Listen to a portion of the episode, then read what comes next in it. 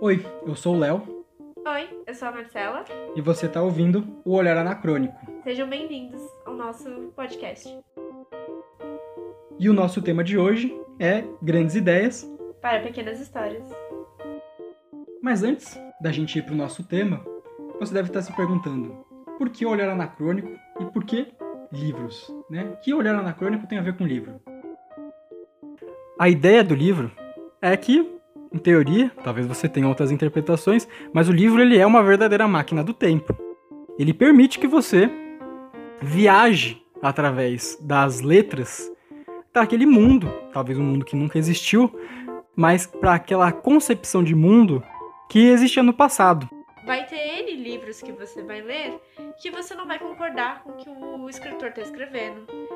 Mas o olhar anacrônico é justamente isso. Você não olhar com, esse, com essa questão. Você tem que conseguir ser empático e olhar esse livro de acordo com o tempo que ele foi escrito.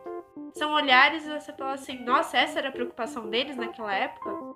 Talvez sim, talvez não, mas é aquilo que aquele escritor quis trazer naquele momento. E a gente vai fazer questão de mostrar esses pontos para vocês. Quando a gente encontrar esses cortes, né, digamos assim, no tempo, a gente vai trazer para vocês para que vocês possam interpretar da forma que vocês também quiserem.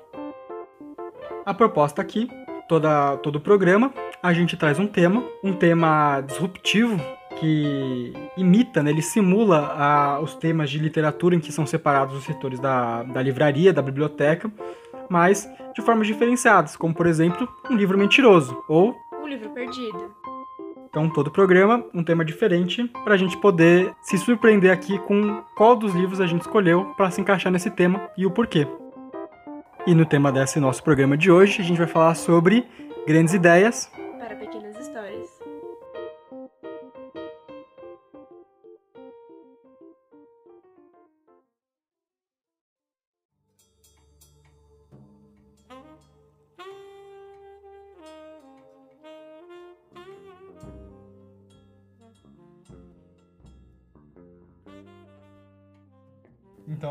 que foi, como foi que você interpretou?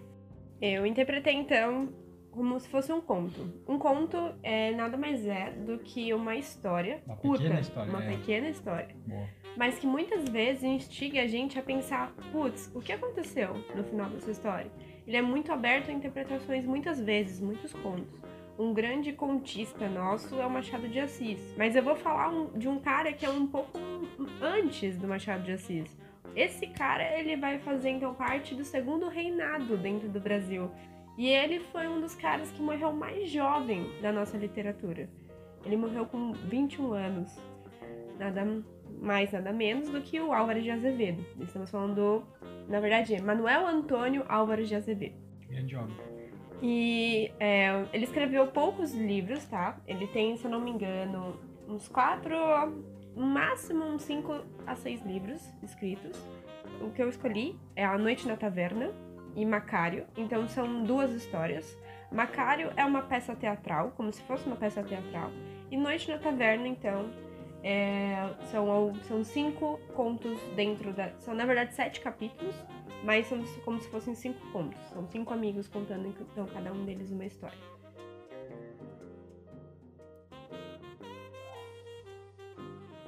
Bem, eu fico um pouco animada de falar sobre isso porque de todos os contos dentro desse livro, Da Noite na Taverna, do Álvaro de Azevedo, o que me despertou a atenção é porque qualquer um desses contos você, na verdade, tem pressa para acabar ele. Por quê? Que Noite na Taverna vai ser um livro que vai falar de coisas muito macabras. A gente tem que entender o contexto, tá? Álvaro de Azevedo foi um cara, então, do segundo reinado, né? Não que ele participou, mas ele era de uma família bem abastada. Ele estudou direito. A gente tem que lembrar que nessa época o Brasil eh, não tinha muitos cursos a serem feitos, ou era medicina, ou era direito, quem tinha dinheiro para poder fazer um desses cursos, ou então você ia estudar em Coimbra, em Portugal. Mas ele nunca foi pra Coimbra, então. Nunca foi pra Coimbra. Ele nunca foi pra Europa. Mas a gente. é, ele era um gênio. Então ele tinha acesso a vários tipos de livros e ele lia no original. Então ele lia no francês, ele lia no inglês. E por isso ele sofreu grande influência de vários escritores. é. Exatamente, europeus. E o livro vai se passar pelo menos esse, vai se passar uh, na Europa. Mas não é porque ele tinha sonhos de ir pra Europa, e sim para que ele não deu nome aos bois, tá? Por assim dizer. Hum. Ele foi um cara muito inteligente é, e a gente precisa lembrar então que ele era um jovem, então ele tinha muitos desejos, sonhos e ele descobriu muito cedo que ele tinha tuberculose, tá? Então ele vivia uma vida boêmia e tal na época da universidade dele e devido a isso ele contraiu então a tuberculose e já sabia então que o, o diagnóstico do que podia acontecer. Pensando nisso, imagina você, jovem com seus 18, 19 anos, imaginando que amanhã você podia morrer. Uhum. Então, todo dia é para se viver, né?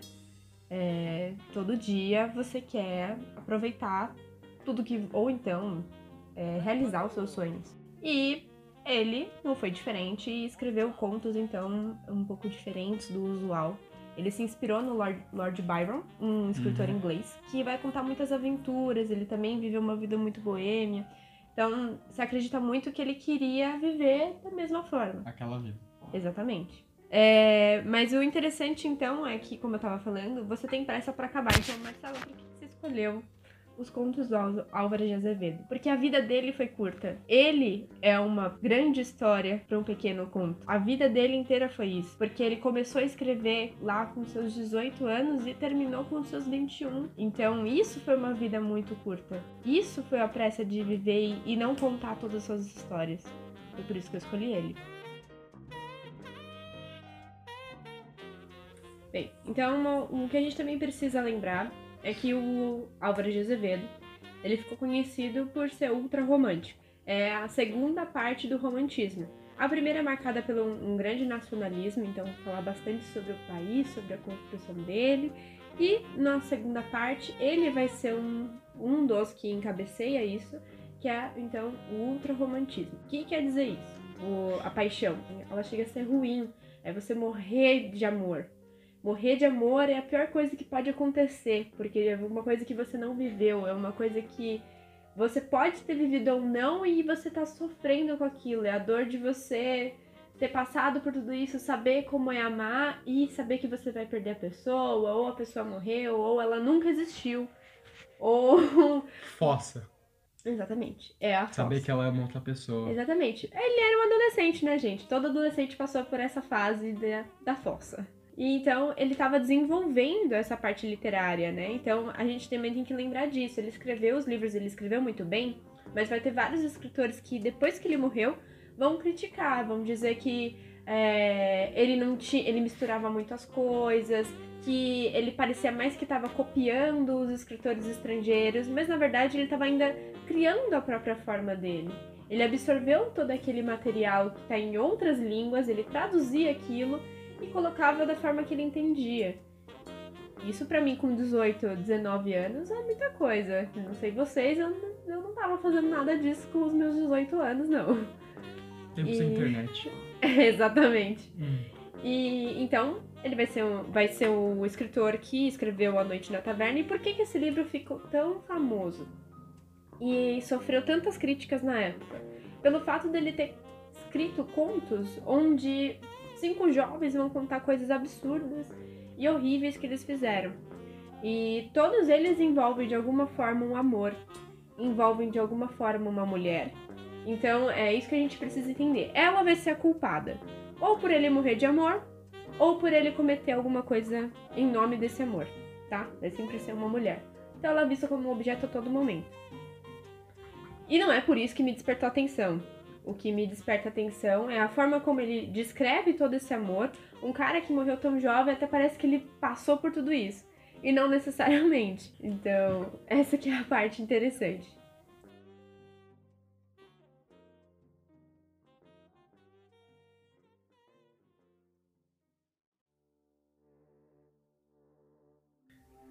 Mas você disse que você leu dois contos. Todos os contos, eles falam sobre esses amigos na, ca... na caverna. Na taverna? é, na Noite na Taverna, sim, são cinco amigos e são sete capítulos. O primeiro é para dar uma introduzida, o segundo, para fina... o último, para finalizar, e os do meio, então, são é, cada amigo vai contando dentro do seu conto, que vai o nome deles. Vai, então, por exemplo, Bertrand, aí vai lá o Bertrand contar a história dele, do que, que ele fez. Então aqui a gente tá falando de horrível, é a gente falar sobre canibalismo, é a gente falar sobre necrofilia, é você fala, caramba, o que, que pode ser pior que outra coisa? É aquele papo que todo mundo já teve na madrugada no bar, né? Ah, violei um túmulo. é, era é, exatamente. Peguei a mulher do meu vizinho. Estuprei ah, porra, uma mulher ali na uma mulher, ah, assassinei Putz, normal. Enfim. Ah. Mas me conta um pouco então, essa é a sinopse. É, São cinco amigos no bar bebendo. Eles já tinham é, feito a noitada deles, então orgia, algumas drogas ali. eles já estavam no final de noite. Exatamente. Fim da night. Fim da night. E eles ainda não... Estragadaço. Exatamente. E eles ainda não queriam saber de dormir, então resolveram, em vez de contar histórias de fantasmas, né? Como Uhum. todo, toda criança, todo jovem, eles resolveram contar coisas que eles fizeram. Que- E qua- quem foi que, quem foi que fez a pior coisa? Que na verdade é tudo mentira, porque a gente sabe que todos estavam mentindo no final, tava todo mundo querendo saber que era mais foda e. Exatamente, então não dá pra você saber, porque você precisa ler os contos pra você entender. Aparentemente não parece ser mentira. Todos acabaram presos no final. A que eu escolhi, vocês vão até falar, pra quem leu já, vai até achar que, nossa, entre canibalismo e necrofilia, você escolheu esta. Eu escolhi esta, do Claudius Hermann, pelo fato dele ser o. Em teoria, ele é um dos personagens mais velhos aqui. E ele vai contar uma história e que, pra mim, parece ser a, a que realmente pode ter acontecido. De todas essas, é porque hoje na atualidade ainda pode acontecer histórias como essa que, que ele conta aqui. E eu, o jeito como ele descreve é, faz, faz eu pensar que que terror que deve ser isso, passar por isso. E e assim, ele não consegue perceber o quão terrível ele tá sendo em nome desse amor. Uma sinopse curta sobre esse Claudius Hermann é que ele vai ser então o terceiro da lista aqui do conto. Vai ser o quarto capítulo. E ele vai contar então a história de quando ele era um jovem inverte- inverterado, que não parece que. Gafanhoto. e o quanto que ele gastava o dinheiro da família, então a gente já entende que ele é um cara bem abastado, ele tinha tudo o que ele queria.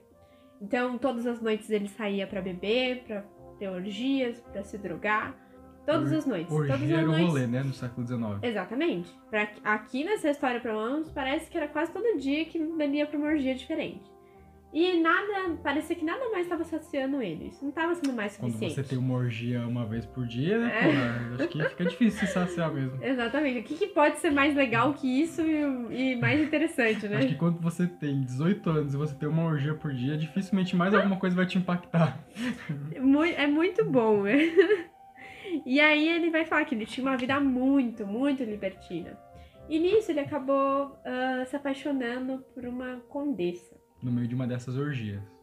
É, é, não que ela participou, tá, gente? Na verdade, ele a viu num De baile canto. e tal, de canto, assim, falou, nossa, essa é a mulher da minha vida. Ok. É essa mulher que eu quero pra mim. Hum, justo.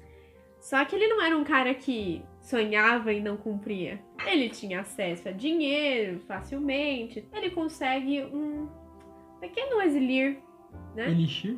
Elixir, é, elixir perdão. Elixir. Um elixir. Elisir. é. Elisir. É, e ele vai, então, dar pra essa condessa tomar, de alguma forma. Elixir no sentido mágico, a gente tá falando de álcool. Parece mais de Boneca. Cinderela. É, e drogou ela. É. Ok. Ah, numa noite aí, ele põe na bebida dela e tal. Ele entra no quarto dela, isso que é o terrível, sem ela perceber e tal. Como ele faz isso? Ele não, Não descreve. descreve. Ah, falta muito detalhe né, nessa história. É. E aí ele tá olhando, ela começando a se despir, porque ela tinha um noivo. E aí ela tava meio que esperando por ele e tal. Voyeur.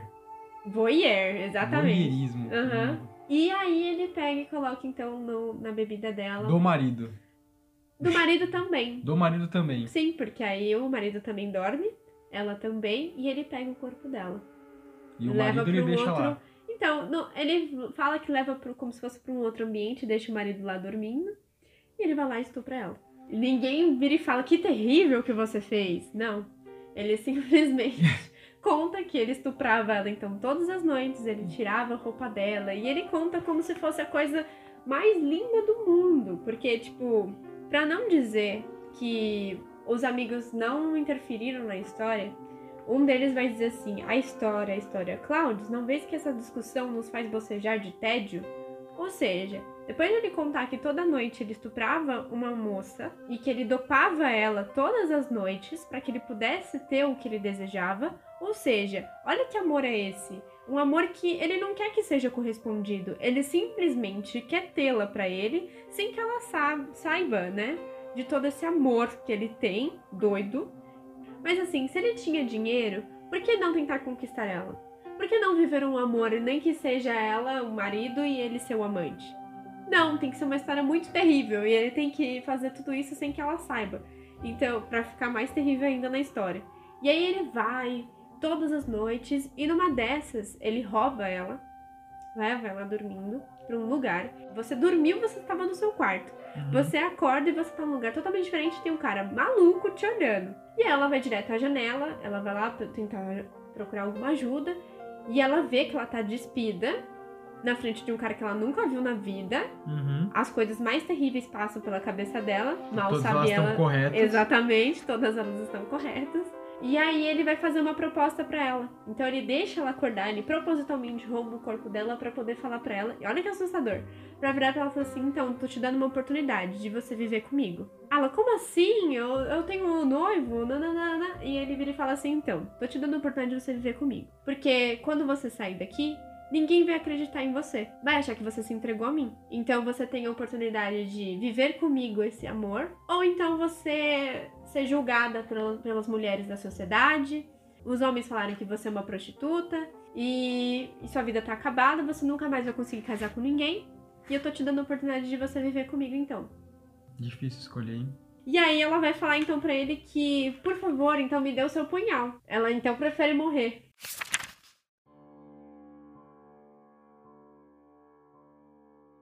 Matai-me então. Não tereis um punhal? Uma punhalada, pelo amor de Deus, eu juro, eu vos abençoarei. que ela vai falar assim: Meu Deus, meu Deus, por que tanta infâmia? Tanto lodo sobre mim, ó minha Madonna, por que maldissestes minha vida? Por que deixastes cair na minha cabeça uma nódoa tão negra? As lágrimas e os soluços abafavam-lhe a voz. Perdoai-me, Senhora, aqui me tendes os vossos pés.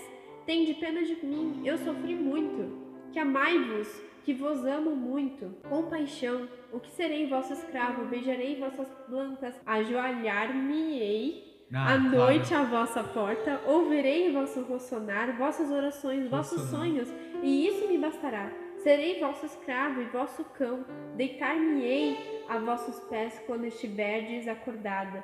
Velarei com meu punhal quando a noite cair, e se algum dia, se algum dia vos me puderes amar, então. Aí ela fala: Ó, oh, deixa-me, deixa-me, Eleonora, Eleonora. Perdei noites e noites numa esperança, alentá-la no peito como uma flor que murcha de frio, alentá-la, é, revivê-la cada dia para vê-la desfolhar, desfolhada sobre o meu rosto. Absorvei-me em amor e só tereis tão e escárnio? Então ele vai falar assim: depois de tudo que eu fiz. Você tá fazendo graça de mim? você só tem escárnio para mim? Uhum. Ou seja, você tá achando o quê? Que eu vou, depois de tudo que eu fiz, simplesmente eu vou falar para você tá tudo bem, volta para sua casa, te levo de volta? Não, eu não fiz tudo isso por nada. Eu fiz isso por você. Eu te amo. Eu Seu louco. vou esperar você me amar. Todos os dias. Todos os dias. Eu vou é. tá lá. Meu Deus. É, e aí, é a frase que eu queria achar. Ela levanta o dedinho e fala assim: Mas você não tem um punhal? mas, mas e o punhal? você não, não vai conseguir arranjar pra mim? Mas eu acho que nessa daqui, além do cara ser muito covarde, ele foi muito cruel. No quesito, ela tinha tudo e ela podia continuar tendo tudo. Uhum. Mas ele decidiu, na, no egoísmo do amor dele, fazer tudo isso com ela. Então eu achei isso terrível por pensar que hoje em dia ainda tem muitas histórias parecidas. Né? E não tão românticas assim como Álvares Azevedo coloca aqui nesse conto. Então, românticas que eu quero dizer é porque ele vai falar como se fosse a coisa mais linda do mundo, como ele faz tudo aquilo, como ele prepara o quarto para é, pra esperar a chegada dela, como ele faz para quando o marido dela aparecer, ele dopar o marido também. Mas o romântica no sentido que ele trata aí, ele não tá. Ele escreveu com o propósito de chocar essas histórias, né? Exatamente. Não são romances que ele escreveu como se fosse a visão dele de amor. Ele deve ter vivido seus amores por aí. Suas né? orgias. Mas é diferente.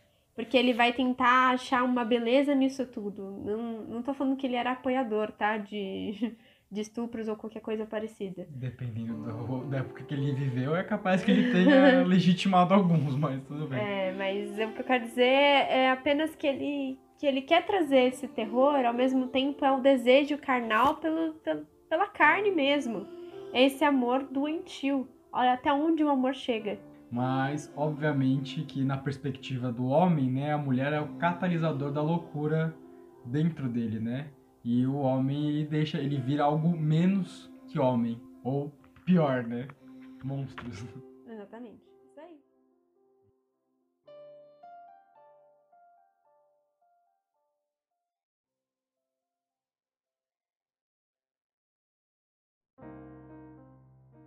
E você?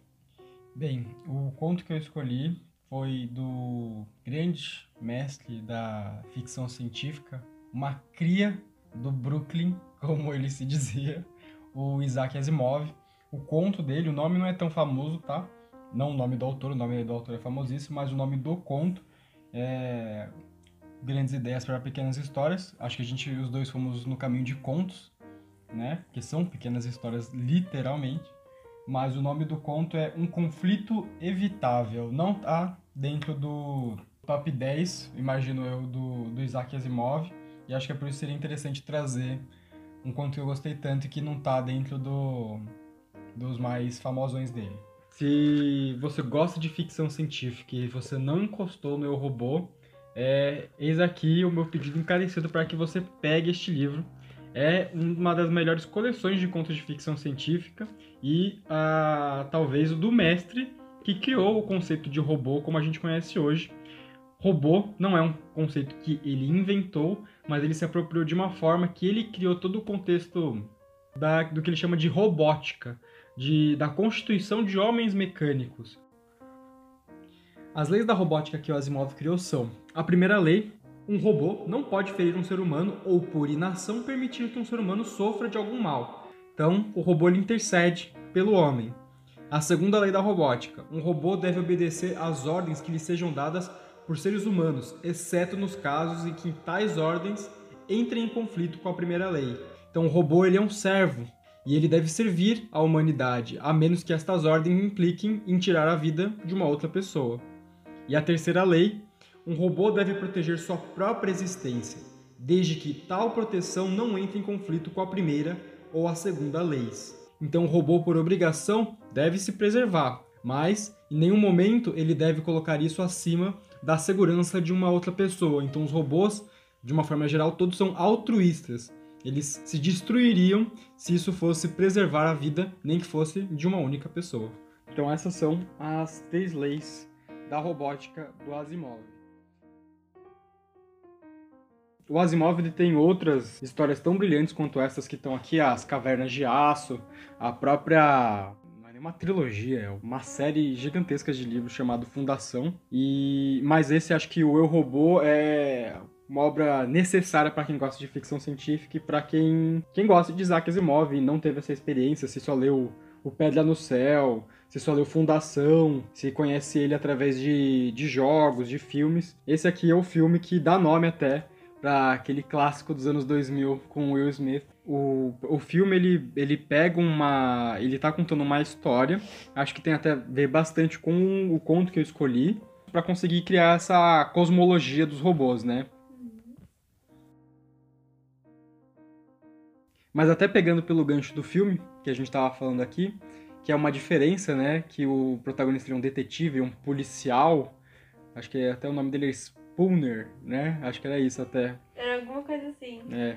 O Asimov, seguindo a trajetória dos, dos, dos escritores de ficção científica da época, é, o protagonista ele não é um herói, ele não é até advindo dessa coisa da, das histórias em quadrinhos pulp, ele não é um, um, astronauta guerreiro, ele não é dessa pegada do Júlio Verne, assim, né? Grandes exploradores desbravando ambientes inóspitos. Ele é um cientista, né? Ele é um intelectual e ele vai resolver os problemas que estão diante dele com tudo que ele aprendeu, com tudo que ele estudou. E, é, e o Asimov, como um professor de física, né, um estudante de química, de biologia, é, é, os conceitos que ele apresenta, que ele implementa dentro da obra dele, são é, o que a gente chama de hard science. Então, literalmente, ele não está inventando coisas tipo um Hulk, um Homem-Aranha, né, que, ah, radiação explica tudo.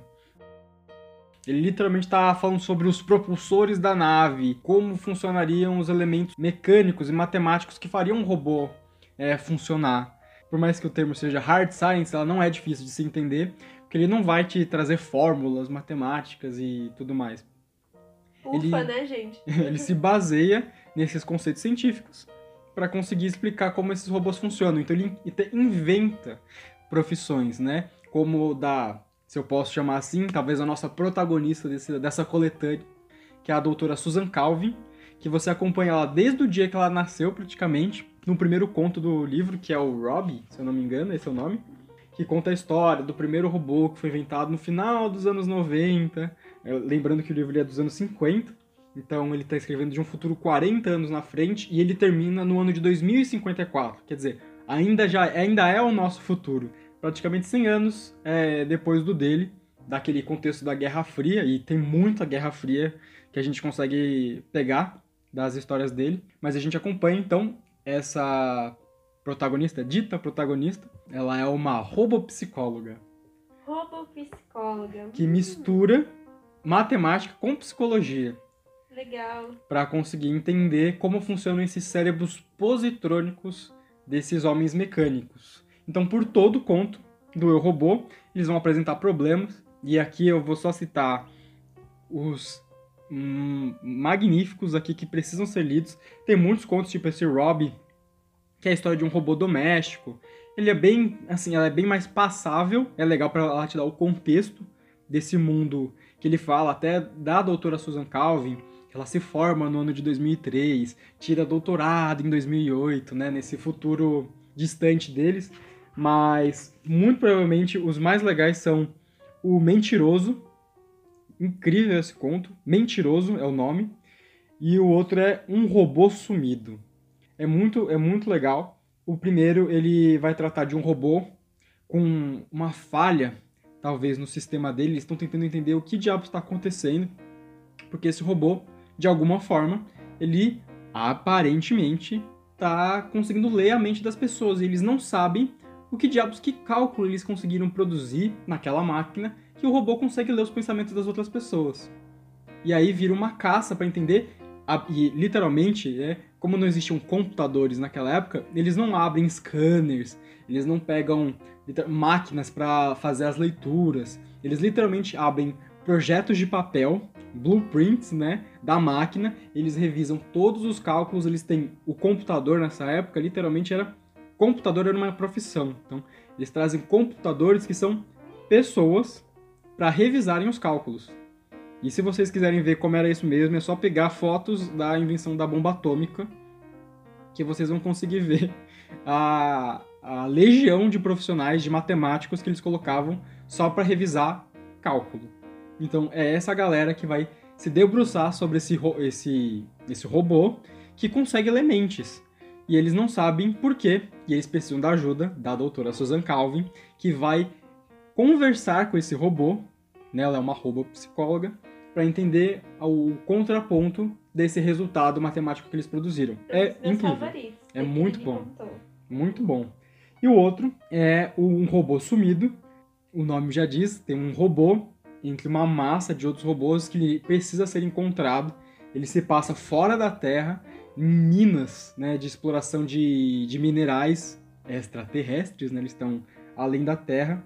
E é muito legal porque é um robô que ele não está contemplado com uma das três leis da robótica. E se ele voltar para a Terra, ele vai ser extremamente perigoso. Já falando de um robô que não tá com a lei de proteção completa, né? Eles tiram uma parte da primeira lei da robótica, o que torna ele extremamente perigoso. E a questão é, qual desses robôs não tem a lei? E é muito legal a forma como o próprio conto começa, que de fato eles perguntam para todos os robôs e todos falam que todos eles têm todas as leis completas.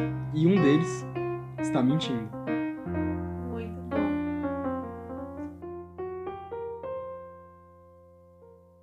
Mas o conto que eu escolhi não é nenhum desses dois.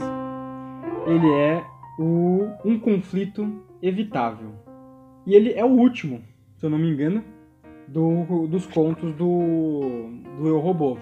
E se você for buscar esse conto, eu recomendo que você leia todos eles, todos os contos, porque ele apresenta personagens que já, já tem uma história na nesse universo que o Asimov ele cria.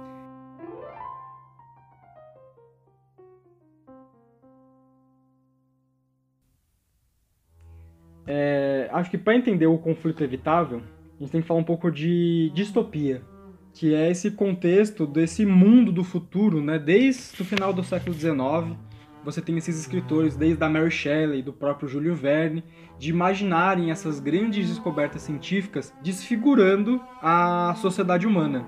A forma como eles apresentam o futuro, dependendo da época que eles estão, às vezes ele é uma coisa incrível, outras ele é uma coisa terrível. Para o Júlio Verne, o futuro, as invenções da máquina, né, da máquina a vapor, da revolução industrial, apresentavam um futuro quase utópico. Daí também no final do, do século XIX o termo utopia. É a máquina vai purificar o homem das imperfeições e os nossos robôs, né, o robô do é um termo eslavo, significa escravo. Então esses escravos mecânicos eles vão livrar o homem do trabalho árduo para poder se dedicar ao ócio, né? Ao ócio criativo. Os nossos escravos seriam escravos de ferro e eles poderiam permitir que a humanidade fosse algo maior.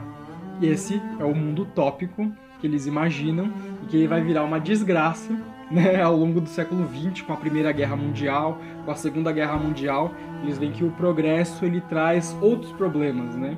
Que até mesmo o próprio Isaac Asimov não tinha sido contemplado, mas a questão principal da máquina no lugar da sociedade, como ela vai romper esses laços que a humanidade durante séculos construiu para criar uma coisa nova. Então, no termo da, das distopias, né, você tem esse contexto do final do século XIX com as utopias. As distopias, elas vêm com as três grandes obras da distopia, começando logo no finalzinho da Segunda Guerra Mundial, com, aliás, ela já havia sido encerrada, em 1948, 49, com o George Orwell com, em 1984.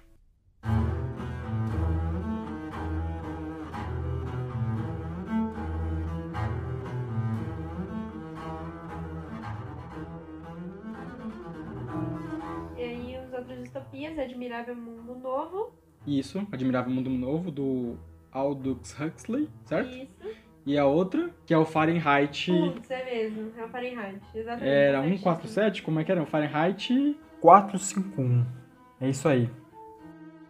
Então essas são as, as três grandes obras que vão, por sequência, acabar produzindo o que a gente conhece nos anos 80, né? Como Cyberpunk, pro nosso tempo mesmo, o próprio Black Mirror.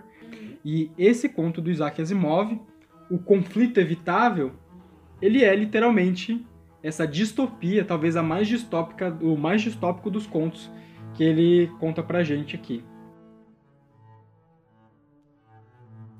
Então o nosso conto ele começa em meados dos anos 2050 com esse coordenador chamado de Stephen Birley.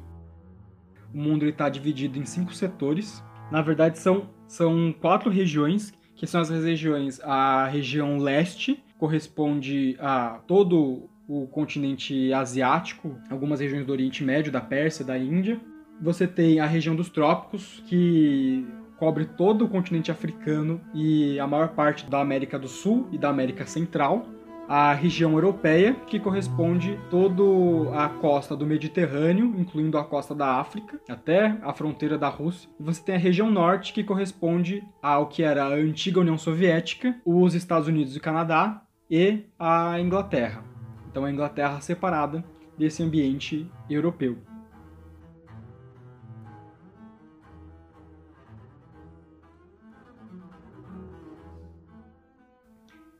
Primeira coisa a se analisar é a forma como o Asimov ele, ele divide o mundo. Para a gente que está na América do Sul, né, na América Latina, não faz muito sentido colocar a gente dentro do mesmo na mesmo setor que a África. Mas para ele, ele coloca essas regiões dos trópicos como essas regiões subdesenvolvidas de um continente jovem, é, com muito para crescer e com muitos recursos naturais a serem explorados.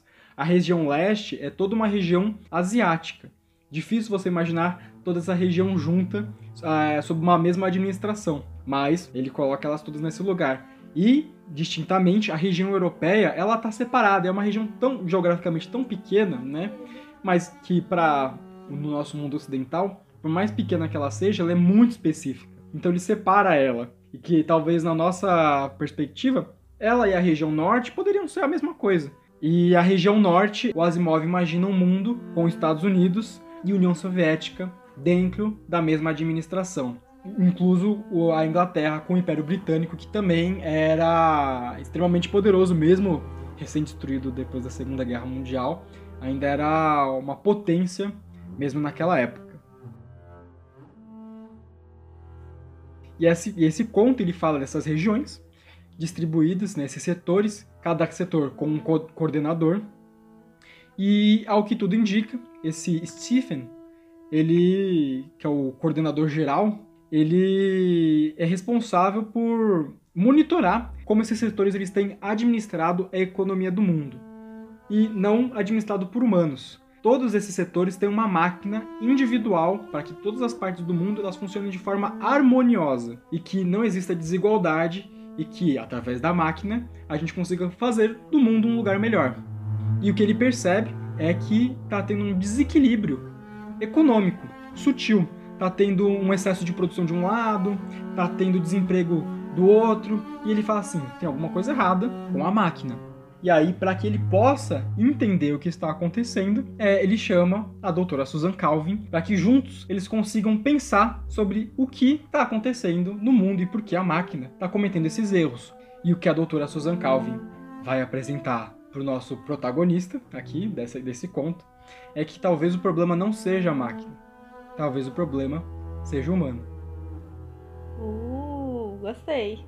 Então o próprio Stephen ele já ao ponto em que a gente começa a história, ele já viajou o mundo e ele já conversou com cada um dos coordenadores responsáveis por esses setores. E ele está apresentando cada uma dessas experiências que ele teve para a doutora Susan Calvi. A passagem mais interessante que tem está centralizada na região europeia.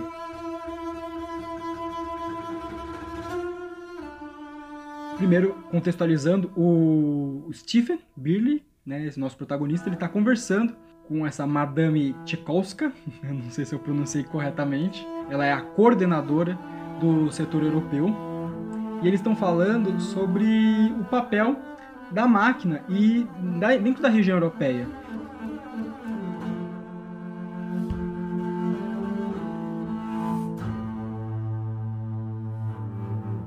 A Europa é um lugar sonolento, e aqueles entre os nossos homens que não conseguem emigrar para os trópicos estão cansados e sonolentos juntos com ela. O Senhor está vendo por si próprio que é sobre mim, uma pobre mulher, que recai a tarefa de ser vice-coordenadora. Bem, felizmente, não é um trabalho difícil e não se espera muito de mim. Quanto à máquina, o que mais ela pode dizer a não ser faça, que, faça isso e será melhor para os senhores?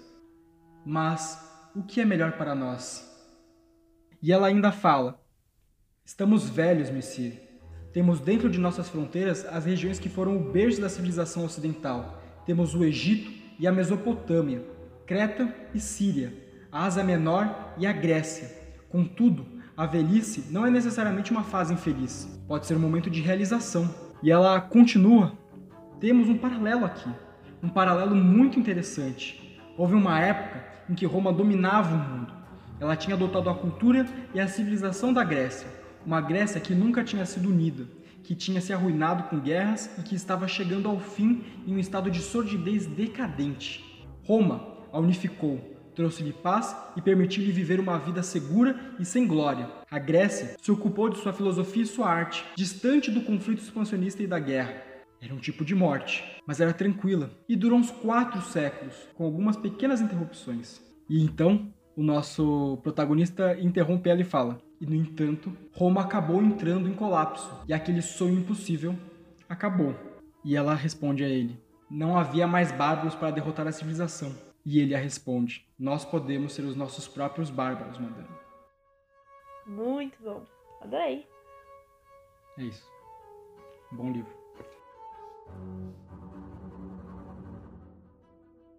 E esse conto que eu acabei de falar para vocês, nem de perto melhor que essa obra tem a oferecer. Então, comprem Isaac Asimov.